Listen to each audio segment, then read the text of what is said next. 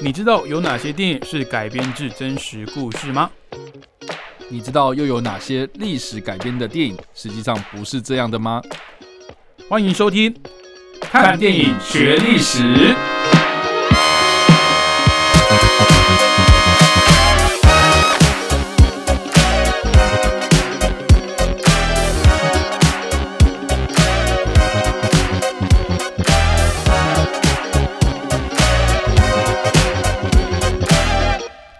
各位听众朋友，大家好，欢迎继续收听汉声广播电台。您现在收听的节目是每个礼拜五早上七点半到八点的《看电影学历史》，我是主持人伟杰，我是主持人叉 Y。好，那今天这个历史事件跟介绍的电影啊，非常好，我都有看过，然后我也我也都知道，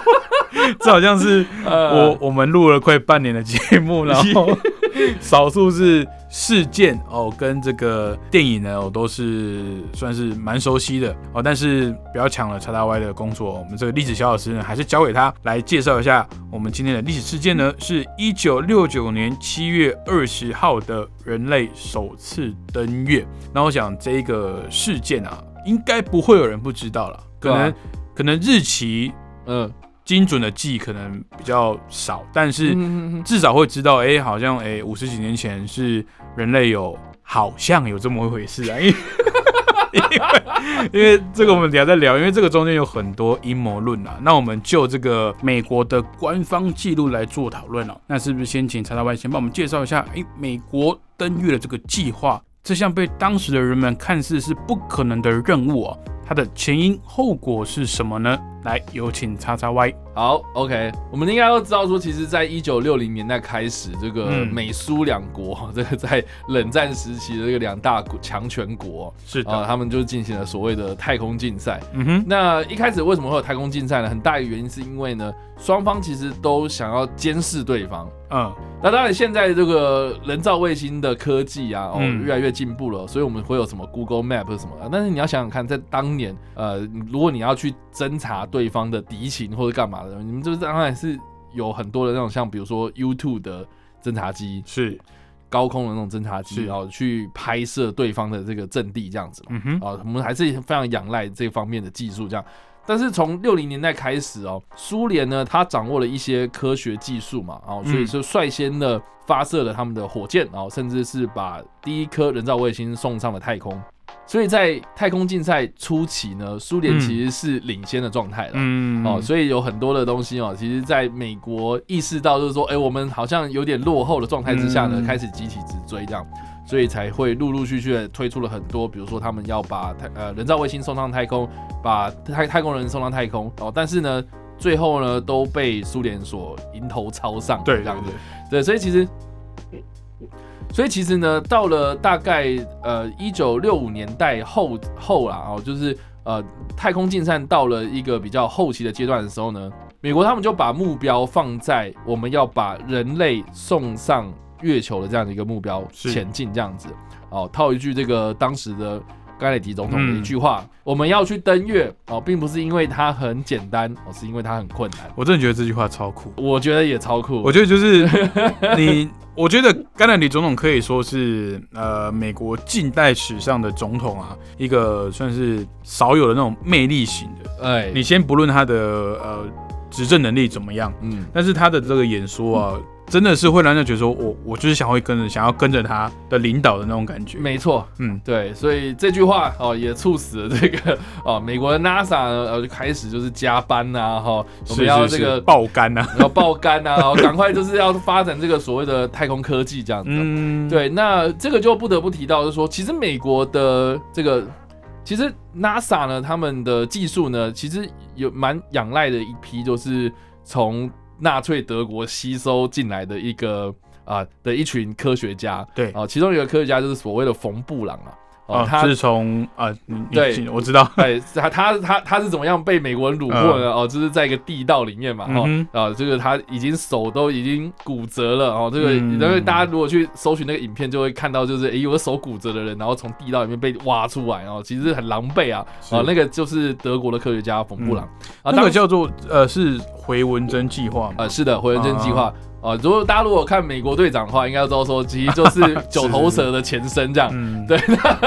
对。但是我觉得那个九头蛇它的那个构想其实是蛮有历史根据的。回文珍计划，呃，就是从当时二战这些俘虏里面呢，去把可能对美国当时的呃一些发展有利的这些科学家或者是相关领域的专业人士挖角过来。呃，没错没错，可以可以这样的概概率的描述吗？对，差不多是这样。所以其实，哎，苏联那边其实也有嘛，他们说东欧的啊，或是一些哦，德国当时的一些可能东德的那些啊科学家，他们也是吸收回苏联大本营嘛，然后去发展他们的太空科技哦。所以其实苏联在这方面啊，是确实是蛮有优势这样。嗯。但是，哎，美国这边就得到了这个冯布朗博士啊，真的是一个有力的大将哦。嗯。啊，当时这个美国他们在发展火箭的时候呢，就是不断的试射，就是不断的爆炸这样子哦。嗯。就一直。失败。哦，所以当时他们在发展这个火箭技术的时候呢，哦，其实是一开始是吃瘪的哈，嗯，啊，有了这个冯布朗出现之后呢，他就发展了一个所谓的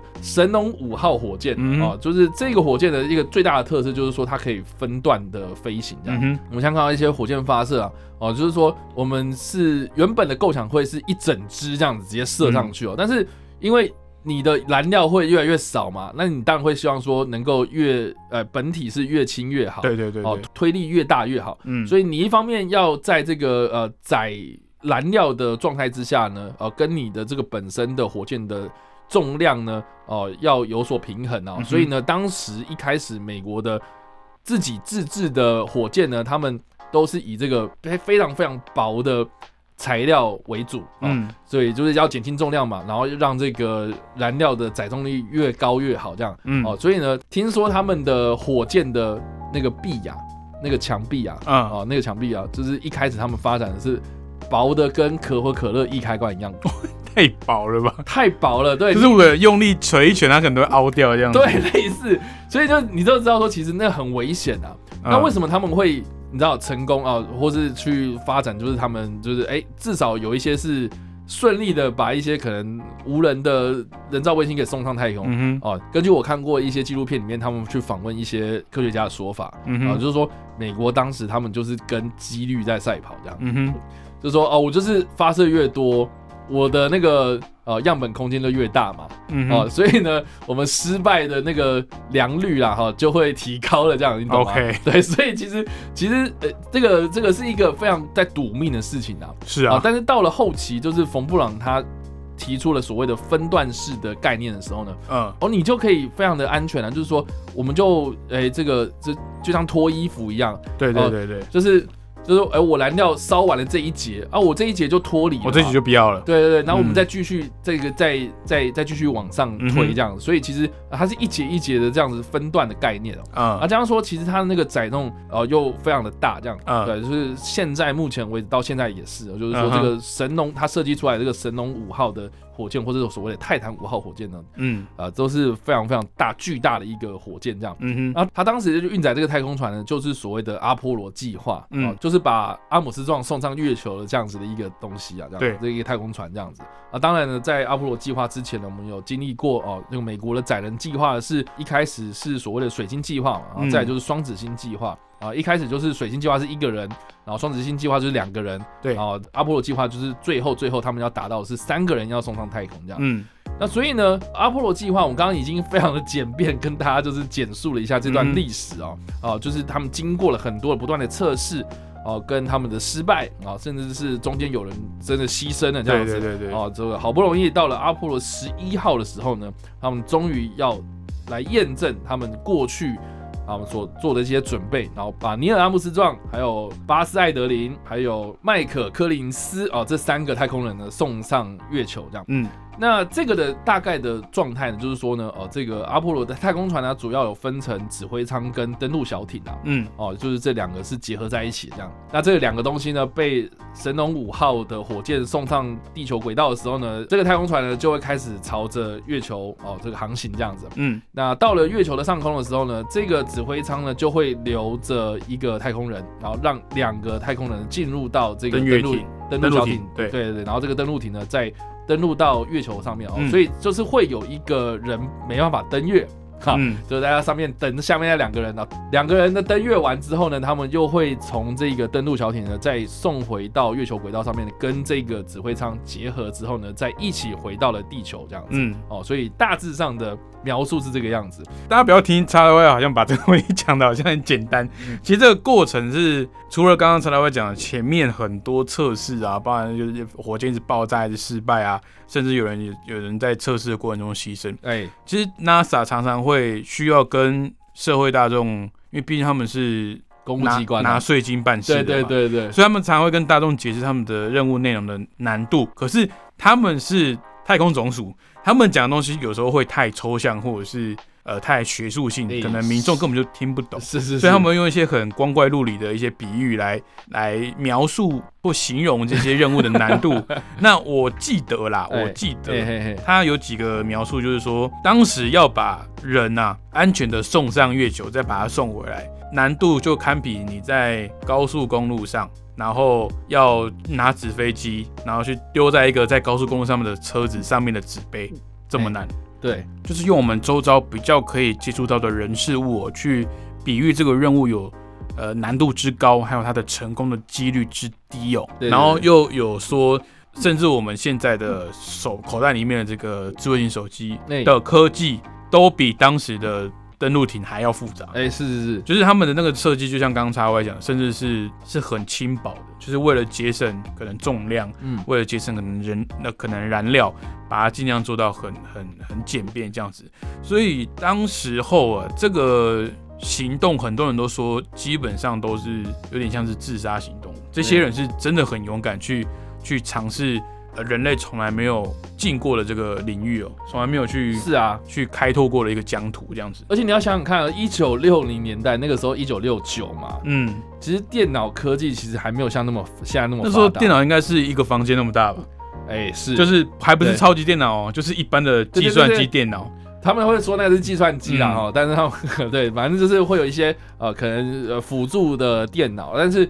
但是还是以这个类比式的东西，比如说那个会有很多的仪表，对对，那个那个指针啊，就是看你的那个存量啊，或者说哎航行的那个角度啊等等，就是嗯，都是要人工去判读它的啦，而不是哎我们电脑帮忙运算，或是像我们现在啊飞机他们可能就是自动驾驶这样，嗯，对啊，大家如果最近有看过那个 Space X 他们发射那个天龙号上太空嘛。哦，全程转播哦，真的是很厉害，而且 YouTube 上面还可以直播。而且我觉得 SpaceX 真的是很酷的一点，就是 因为他们老板是那个马斯克嘛，哎，是。他那个架子上里面跟那个特斯拉长得很像，你知道吗？是啊，就 就是都平板，很简单，然后就是触控，对，触控是，然后不会，因为他们好像有说，就是不要用那种开关的，因为开关的。这个机械故障率很高，哎，是是是，你哪怕用平板的，可能都还比较安全。对对，然后他们就是三个太空人嘛，然后三个平板在前面这样子。因为当时候啊，这个我有印象很深刻，就是他们有有有一张他们要登月的的的那个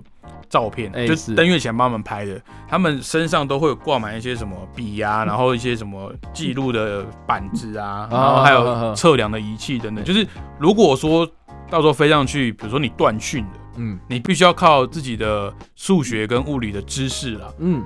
让自己平安的回到地球。因为可能如果你自己要想办法飞，对，因为如果你断讯的话，没有人可以告诉你说，哎，你现在偏离几度，你要往哪边哦，什么 x 轴、y 轴，再再加个几度，没有人会告诉你那个，你你就只能靠，比如说地球跟月球，甚至是月亮的相对位置去算出你现在可能在哪里。哎，对对。所以我觉得这个真的是很冒险的一件事情。我觉得我光听我都觉得很恐怖。你你光叫我就是可能哎，你去那个什么地方，然后没有导航，我都可能会很慌的。对，更何况在太空里面，更何况你在太空，你完全就是像我们最呃前阵子看一部电影，那个《八十光年》，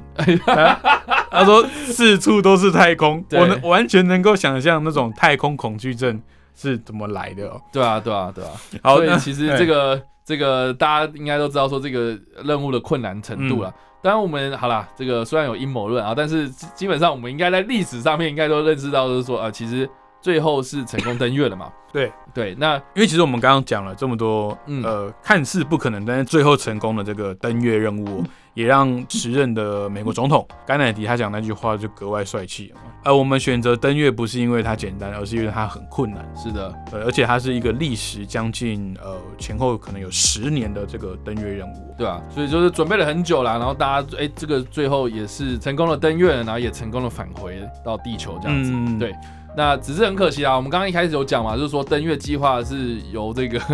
呃甘乃迪提出了，但是甘乃迪。不是被刺杀了吗？就是没有活着看到这一天了。对对对，所以其实蛮可惜。然后当时就是尼克森哦，就是有去探视这个返回地球的这三个基地，所以当时好像还直接从这个总统办公室打电话到月球上。对对对对，所以这个也是蛮有趣的一些呃小冷知识这样子。对，那不管怎么样啦，就是这三个太空人当然是后来变成英雄嘛。那我觉得也另外一个蛮有趣的一件事情就是说呢，我们大家都知道说，其实登月成功第一人是这个阿姆斯壮，阿姆斯壮是，但是没有人知道说第二人是谁啊，就不会有人特别去记他的名字啊。对，但是实际上呢，哎。这个当时的媒体关注度其实比较多，都是关注在这个所谓的第二个人身上，这样子。对，因为呃，不管是就魅力来说，嗯，或是言谈来说，或是就这个媒体的亲和力来说，哦，就是应该是要由这个登月的第二人来担任。呃，原本预计是要他当第一人的这样。OK OK。对，那这个第二人是谁呢？就是巴斯艾德林这样。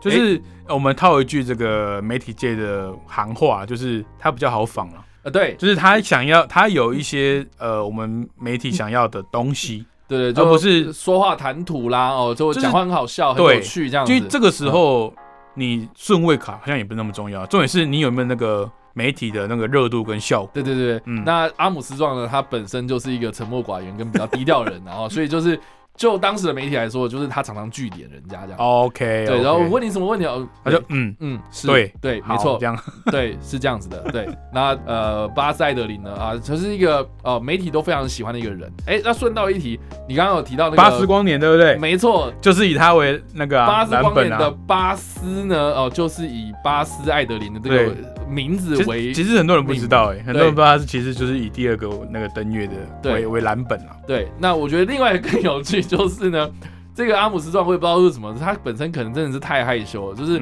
他低调到就是他上了月球之后呢，连一张照片都没有，这样就没有帮他拍这样子。对，那我觉得更有趣就是说呢，哦，因为当时的任务执掌就是要让阿姆斯壮拿相机啦。哦，对，所以你现在看到，对，就是你可能在 NASA 上面搜图片或干嘛？不是啊，可是。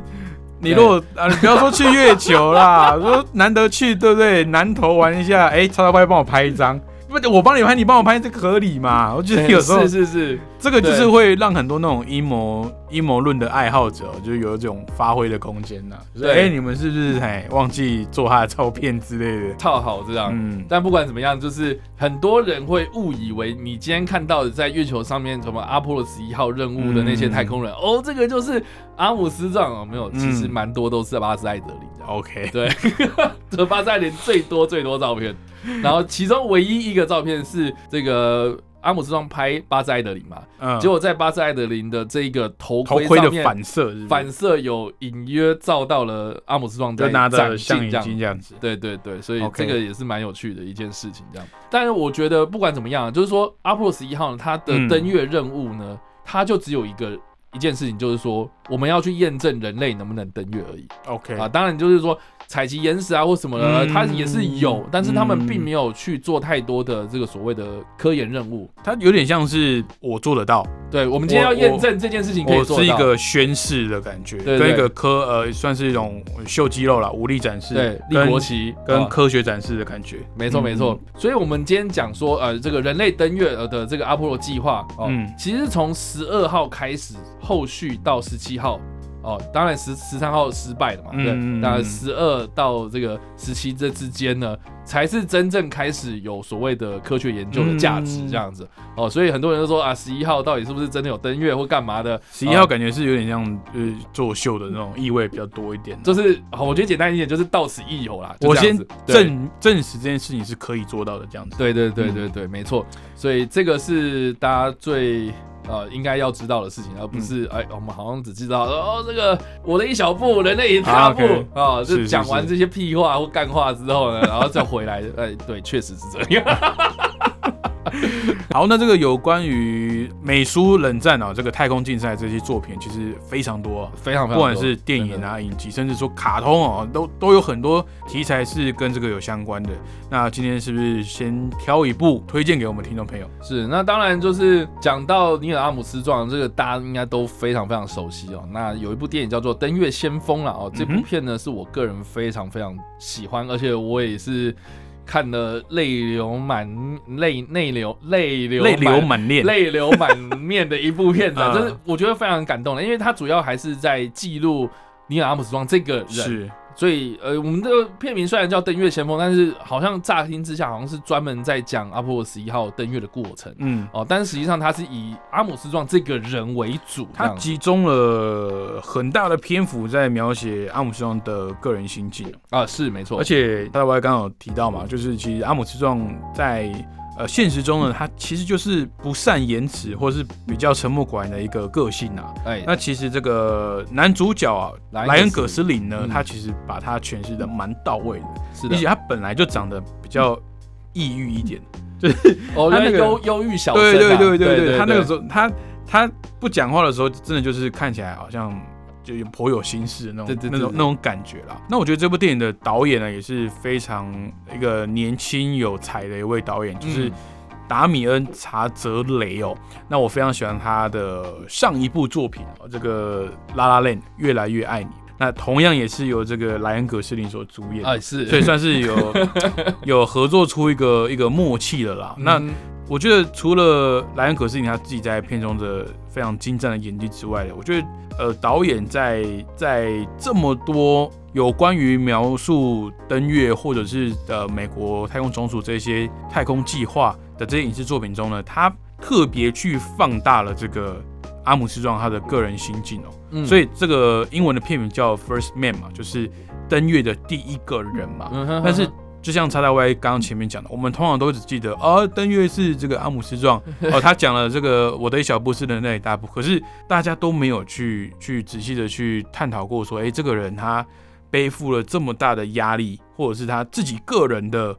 这个心理跟生理上的这些沉重的这些代价，还有他的这个家庭这个情感上的这些矛盾。都没有去真正的有一部电影完整的去描述这一段历史。嗯，而且我自己是觉得，就是说，First Man 它有很多种不同的意义啊。你要可以讲说是第一个登陆的、第一个登月的人，嗯啊。但是我觉得你要想想看，就是说。借由阿姆斯壮这个人的描写，我们可以知道说，其实他的成功背后是有很多很多不同的人去支持这件事情。嗯，甚至有些人可能先付出了自己的生命，这样。对。所以你说这个 First Man 呢？我觉得他其实不一定是只是讲说登月的这个人，嗯，反而应该是讲说很多的太空的先驱者啦，嗯，哦，他们都有在帮忙，就是推动这些太空计划。为了要完成这个任务，有多少人？可能看不到这个任务成功就不在了，对啊，或者是因此牺牲自己的生命，对对对，因为它里面有一个桥段是他在测试这个啊太空舱可不可以借由这个轨道的力量去去绕行月球嘛，嗯，然后在这个过程中他们呃出了错，然后详细怎么样我有点不知道怎么描述，但是就是他的那个太空舱一直旋转。啊，就是他一直处在一个高速旋转的状态下，然后。所有人都觉得完蛋，这个任务要失败。他光是测试的阶段他就回不来了。嗯，然后在那个过程中，就是阿姆斯壮要呃要靠着自己的这个数学的尝试啊，然后物理的这些理论，然后还有自己身为飞行员这个驾驶的技巧，想办法活下来，然后平安的回到地球上。嗯，可是我觉得很很挣扎的一点就是，你都刚从生死边缘回来了。但是没有人比你更适合这个任务，所以你必须要继续往前走。嗯，我觉得那种感觉很很很难受，很难受也很复杂。对，就是好，我今天可能我今天是这个领域做的最好的，我来做这件事情。可是因为这个任务的一些挫折，我我却步了，那我可能就好，那我不做了。那可能就是我的兄弟顶上来。可是如果他因为也操作不慎。然后没有我的经验，那他也死掉了，那那是我的错吗？嗯哼，你会有那种自己跟自己对话那种那个过程。嗯哼哼哼。然后其实这部电影也放大了这个阿姆斯壮的妻子这个角色啊，就以前的电影着重在太空人本身，嗯，然后可能家庭就带过。对对对。但是他这一次跟其实跟这个呃饰演妻子的这个这个演员啊，有蛮多的互动。对，而且他们互动其实都还蛮安静的。克莱尔福伊啊，这个也是一个蛮值得一提的一个女演员啊。我看这个女演员的最著名近期的作品，应该就是《王冠》。嗯，对她就是演伊莎白二世的年轻时候这样。是是是，对我我我觉得她的演技跟这个呃莱恩斯·葛斯汀真的是非常非常的啊 match。非常 match，对，就像应该你开始讲嘛，就是说，其实莱恩·葛斯林他自己本身就是有点忧郁小生那种感觉。那我觉得克莱尔·福伊啊，你去看他演王冠，或者他去演这个女王的角色的时候，你就是有那种非常稳重哦，那种女性非常坚强的那种那种形象。因为因为他们两个其实，在电影的那种不会有那种哭的死去活来啊什么的那种互动，可是非常非常冷静的一对夫妻。对，可是你可以去观察到，嗯。这个妻子的角色，她是非常的充分的透露出她的担忧。对，而且我觉得他应该是说，这这一对夫妻应该他们都心知肚明啊，接下来会发生什么事情，这样有可能会发生什么事情。对对对，而且是我知道说，我先生在从事一个非常危险的任务，然后这个先生呢也知道说，我的这个妻子会替我担心，所以他也不想要讲太多东西，这样。所以说双方的互动就是一切不在言语之中啦，我觉得很有趣的一个。这个这个化学效应，这样，嗯，对，那我觉得这也是这部片有蛮有趣的地方，就是说双方都不说破哦，但是呢，我们就这个演员的诠释之下，我们可以知道说，其实那个彼此之间的那个情绪是在流动的。我觉得这个是很厉害的地方，这样，因为我是从他的幕后的访谈，哎，侧面得知，就是他导演有去去强化一个章节，就是他们当时。要准备登月那个那个过程，其实 NASA 总部有有那个及时的，有点像战情室这样子嘛。哎，就是它其实是有一个控制中心啊。对对，控制中心，然后后面是有一个有点像是那那个那叫什么旁观区嘛，就是会有一个观众席的感觉，专门给家属。对，就是家属在这边等候嘛。那其实导演那个时候就有说，他想呈现的就是，当然你执行任务是很危险，那执行任务当下你可能会遇到什么，你不知道。是你自己在面对，可是至少你面对的时候，你是还有办法解决的，你是有办法去直接去改改善当下那个状况的。可是，在控制中心的那些家属是只能在那边干着急，嗯，他只能听着可能下面的一些警报器这边乱响，这边乱叫，可是他也只能着急，他不知道怎么办，他也没办法帮你，甚至也没办法跟你讲到话，嗯，所以这样的呈现就会让我们更能尊重这些不管是执行地面啊，呃，控制中心的人对维修的人、后勤的人。人员啊，或者是在第一线去执行外太空的任务啊，或者是这个太空漫步哦，或者是真的去登陆到月球的这些太空人，能更他们多多一些尊重跟敬畏哦，这他们真的是非常的了不起哦。这其实已经不是否否他们个人的一些成就啊，其实也是为了我们全人类在整个星际间的一些科技发展做出了非常大的贡献。没错。好，今天的节目就到这边。今天介绍的历史事件呢，发生在一九六九年的七月二十号，人类第一次登陆月球。那推荐的作品是二零一八年所推出的美国电影《登月先锋》。